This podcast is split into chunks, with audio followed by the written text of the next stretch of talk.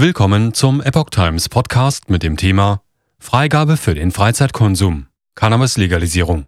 Wer macht dabei das große Geld? Ein Artikel von Patrick Langendorf vom 28. Januar 2023. Eine Freigabe von Cannabis für den Freizeitkonsum könnte in Deutschland einen neuen Wirtschaftszweig entstehen lassen. Einige Unternehmen wittern dabei das große Geschäft und bereiten sich auf die Legalisierung vor. Nutznießer wäre aber auch der Staat der sich auf erhebliche Steuermehreinnahmen freuen kann. Eine der größten Versprechungen der Ampelregierung ist die Legalisierung von Cannabis in dieser Legislaturperiode. Im Moment plätschert das Projekt vor sich her. Ab wann man in Deutschland legal Cannabis kaufen kann, ist noch unklar. Unternehmen bereiten sich aber schon jetzt auf das Geschäft mit der Pflanze vor. Von der medizinischen Nutzung zum Genussmittel. Die Muster der Debatte um Legalisierung läuft weltweit immer nach dem gleichen Muster ab. Am Anfang steht die medizinische Nutzung und am Ende wird die Cannabispflanze als Genussmittel legalisiert. Ein Land, wo man das sehr gut beobachten konnte, ist Kanada. 2011 wurde dort Cannabis als Medizin erlaubt. Seit Oktober 2018 können Erwachsene auch Recreational Marihuana, also Marihuana zur Entspannung, straffrei konsumieren. Dieser Schritt sorgte für einen Boom. Neue Cannabis-Unternehmen wurden gegründet. Die Anbaukapazitäten schnellten hoch. Zahlreiche Firmen gingen an die Börse. Das Gras wird oftmals in gigantischen Gewächshäusern angebaut. Die benötigten Arbeitskräfte wandern nicht selten aus der Landwirtschaft ab und fehlen dort. Das sorgte nach der Legalisierung 2018 im Land auch für eine große Diskussion da das die landwirtschaftlichen Industriezweige sehr stark unter Druck setzte. Unternehmen hoffen auf Cannabis-Boom. In Deutschland hoffen Unternehmen nun auf einen ähnlichen Boom der Cannabisbranche wie in Kanada. In Sachsen produziert beispielsweise die Firma Demican medizinisches Cannabis. Nun bereitet sie sich auf die komplette Legalisierung vor. Heute bauen sie etwa eine Tonne Gras pro Jahr an. Zukünftig sollen das mindestens 10 Tonnen werden. In Berlin ist es ein Konzern, der in den Startlöchern steht. Die Sanity Group gehört schon heute mit einer großen Produktionslage im Rhein-Main-Gebiet zu den führenden Cannabis-Unternehmen in Deutschland. Im September hat der Konzern gerade erst 37,6 Millionen Euro an Investorengeldern eingesammelt. Diese Finanzierungsrunde ist ein wichtiger Meilenstein für uns und ein starkes Signal für die Entwicklung des Cannabismarktes in Deutschland und Europa sagte Finn Age Hensel, Gründer und CEO der Sanity Group gegenüber dem Handelsblatt. Nach Einschätzung des Unternehmens war die Investorenrunde damals die bisher größte eines europäischen Cannabis-Unternehmens und eine der wenigen Aufstockungsrunden in der deutschen Start-up-Szene. Für diese ist die Suche nach Investoren in der aktuellen wirtschaftlichen Lage schwieriger geworden. Das Unternehmen möchte mit dem Kapital vor allem in zwei Bereichen investieren. Zum einen soll das Produktportfolio mit verschreibungspflichtigen Medizinalcannabis ausgebaut werden, zum anderen will das Unternehmen auch ein maßgeblicher Player im Geschäft mit Cannabis für den Freizeitkonsum werden. Startup-Unternehmer Finn Age Hansel hat in der Vergangenheit immer wieder die Legalisierung von Cannabis befürwortet. Als Bundesgesundheitsminister Karl Lauterbach im Oktober das vom Kabinett beschlossene Eckpunktepapier vorstellte, begrüßte Hensel dieses Papier ausdrücklich in einer Pressemitteilung. Wir freuen uns sehr, dass die Bundesregierung die geplante kontrollierte Abgabe von Cannabis zu Genusszwecken an Erwachsene aktiv vorantreibt, schrieb er. Viele Eckpunkte entsprechen unseren Erwartungen, hieß es weiter.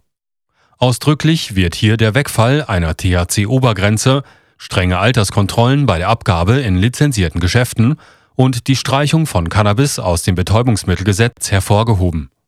Kritik kommt an den Punkten wie dem generellen Werbeverbot, keinen Versandhandel und den fehlenden Importmöglichkeiten aus anderen Ländern. Das sei nicht sinnvoll, gerade im Hinblick auf die Bekämpfung des illegalen Marktes, schrieb Hensel in der Pressemitteilung. CDU-Mann führt größtes Cannabis-Startup. Finn Age Hansel engagiert sich auch schon viele Jahre politisch. Nicht bei der FDP oder den Grünen, wie man glauben könnte, nein, der Unternehmer ist heute Beisitzer im Bundesvorstand der Mittelstands- und Wirtschaftsunion, kurz MIT, der CDU-Wirtschaftsvereinigung. Dort ist er unter anderem Mitglied in der Fachkommission Gesundheit und Pflege. Dass sich Hensel in der CDU engagiert, ist ungewöhnlich. Hat sich die Partei doch bisher immer gegen die Legalisierung von Cannabis ausgesprochen. Zuletzt übte CDU-Generalsekretär Mario Chaya nach Vorstellung der Eckpunkte durch den Bundesgesundheitsminister Kritik an den Plänen der Ampelkoalition. Gesundheitsminister Karl Lauterbach spiele mit der Gesundheit der Kinder, sagte Chaya damals der deutschen Presseagentur. Mit dieser Debatte wird vor allem jungen Menschen der Eindruck vermittelt, es handele sich um eine harmlose Droge. Das Gegenteil ist der Fall, so Chaya. Der frühe Konsum habe erheblichen negativen Einfluss auf das Wachstum und die Entwicklung des Gehirns. Langzeitstudie weist Hirnschäden nach. Tatsächlich hatte ein internationales Forschungsteam in einer Langzeitstudie 2021 festgestellt, dass sich das Gehirn von Cannabiskonsumenten deutlich verändert. Die betroffenen Jugendlichen waren impulsiver und konnten sich schlechter konzentrieren. Mit 800 Teilnehmern ist das die bisher größte Langzeitstudie zu diesem Thema.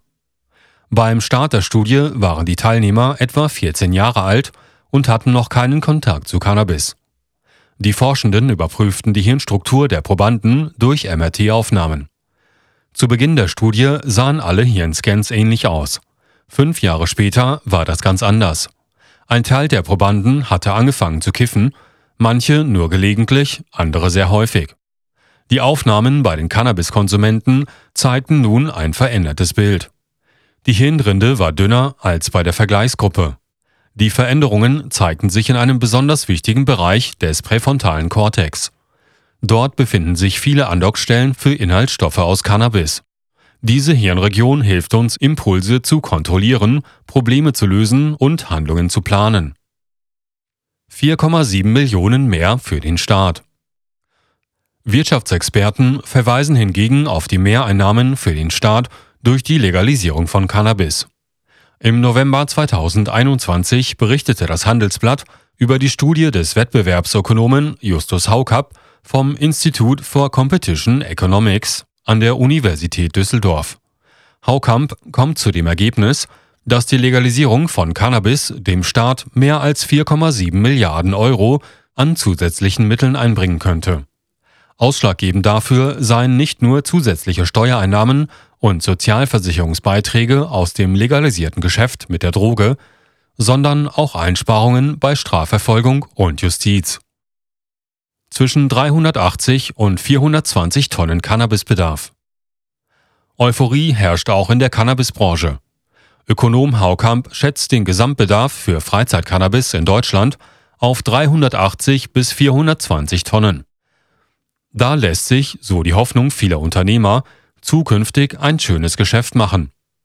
Die größte Herausforderung bei dem Vorhaben der Legalisierung liegt aber darin, an die großen Mengen Cannabis auf legalem Weg zu kommen.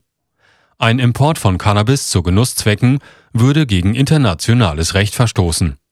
Auch für Deutschland ist das 1961 geschlossene Einheitsabkommen der UN-Staaten über Betäubungsmittel bindend. Zu Englisch Single Convention on Narcotic Drugs. Das verbietet den Handel, also auch Import und Export mit Cannabis für Genusszwecke.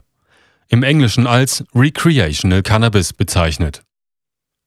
Wenn die Ampelregierung also keinen Bruch der internationalen Verträge riskieren möchte, muss das Cannabis in Deutschland angebaut werden. Allerdings beschränkt das Einheitsabkommen über Betäubungsmittel auch den Anbau und die Produktion von Cannabis auf ein medizinisches Produkt. Also müssten auch hierfür noch die entsprechenden rechtlichen Rahmenbedingungen geschaffen werden. Für den Branchenverband Cannabis steht fest, dass die Produktion der benötigten Mengen auf nationaler Ebene erhebliche Investitionen benötigt. In einem Tweet im sozialen Netzwerk Twitter vom August schreibt der Verband, wir gehen davon aus, dass es zumindest anfangs eine natürliche Produktion geben muss. Hierfür sind hohe Investitionen notwendig und vielleicht auch eine Vorlaufzeit von 1,5 bis 2 Jahren, um die notwendigen Produktionskapazitäten zur Verfügung zu stellen, so der Verband. Kapitulation vor der Drogenmafia. Schafft es die Bundesregierung nicht, auch den Einkauf von Cannabis zu legalisieren, kann das ein großes Problem werden. Die Niederlande sind dafür ein gutes Beispiel. Dort wurde Cannabis zwar nicht legalisiert, darf aber seit Jahrzehnten in Coffeeshops für den Eigenbedarf an Erwachsene verkauft werden. In den Niederlanden ist also die Abgabe geregelt, nicht aber der Einkauf. Die Coffeeshops hatten keine Möglichkeit, Cannabis legal einzukaufen. Eine Lücke, die Drogenbanden nutzen, um ein großes Netzwerk aufzubauen, über das mittlerweile zunehmend Kokain verkauft wird. Mag es viele Nutznießer eine Legalisierung von Cannabis geben, weisen Kritiker immer wieder darauf hin, dass der Konsum von Cannabis nach einer Legalisierung weiter zunehmen könnte. Damit könnte die Hemmschwelle zum Konsum härterer Drogen wie Kokain und Heroin gesenkt werden. So spricht sich beispielsweise die Deutsche Polizeigewerkschaft gegen eine Legalisierung von Cannabis aus. Die Bundesregierung plant ein gefährliches und unverantwortliches Experiment mit der Gesundheit von Menschen, insbesondere von Kindern und Jugendlichen, so der Polizeigewerkschaftsvorsitzende Rainer Wendt im Oktober in Hinblick auf die Eckpunkte der Bundesregierung zur Legalisierung. Wendt spricht in diesem Zusammenhang von einer Kapitulation vor der Drogenmafia. Er hoffe, dass nun die EU-Kommission diesen Irrweg stoppen wird.